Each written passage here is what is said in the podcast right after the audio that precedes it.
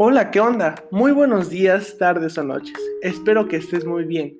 Y sí, ya sé que estrené un episodio muy rápido, pero yo te quería conversar de alguna manera por mi ausencia en la semana pasada. Sin más que decir, vamos a dar inicio. Como ya pudiste leer en el título de este episodio, se va a tratar sobre la crisis y la pandemia que tuvo un efecto en la economía mexicana. Asimismo, yo te invito a reflexionar sobre estos acontecimientos tan importantes que pasan en nuestro país. Ya hace más de un año se desató esta pandemia causada por COVID-19, con la cual fue la gota que derramó el vaso para quebrar la economía mundial, pero específicamente en México, ya que 2.5 millones de personas se quedaron desempleadas y hoy en día no pueden encontrar trabajo, que es aún más preocupante. La mala logística que usó nuestro gobierno fue de la más estúpida posible. El mismo presidente se rehusó a usar el cubrebocas poco después de la pandemia y dejó llegar un barco extranjero con la que era posible que personas vinieran contagiadas de COVID. En fin, la economía estaba por los suelos y los precios por los cielos.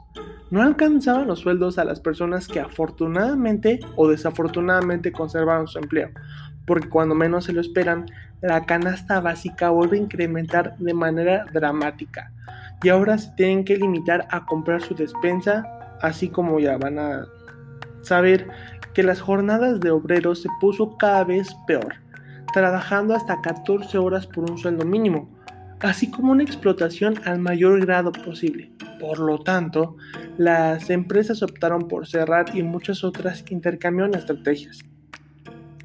Cabe destacar que hubo un crecimiento importante en el emprendimiento mexicano, a falta de la pérdida de sus trabajos, ya que hoy en día el mundo es un lugar digital, por lo que se apoyaron de esto para sacar el máximo beneficio posible y traer de nuevo el pan para la mesa, ya que como ustedes sabrán, en las redes sociales se puede encontrar de todo, desde unos tenis hasta unos videojuegos, en busca de cualquier artilugio, en fin,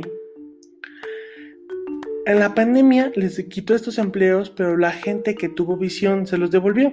Y no se diga más de las escuelas privadas, cobrando colegiaturas completas, aún así sabiendo que no se usan las instalaciones. Es ridículo, ¿no lo creen?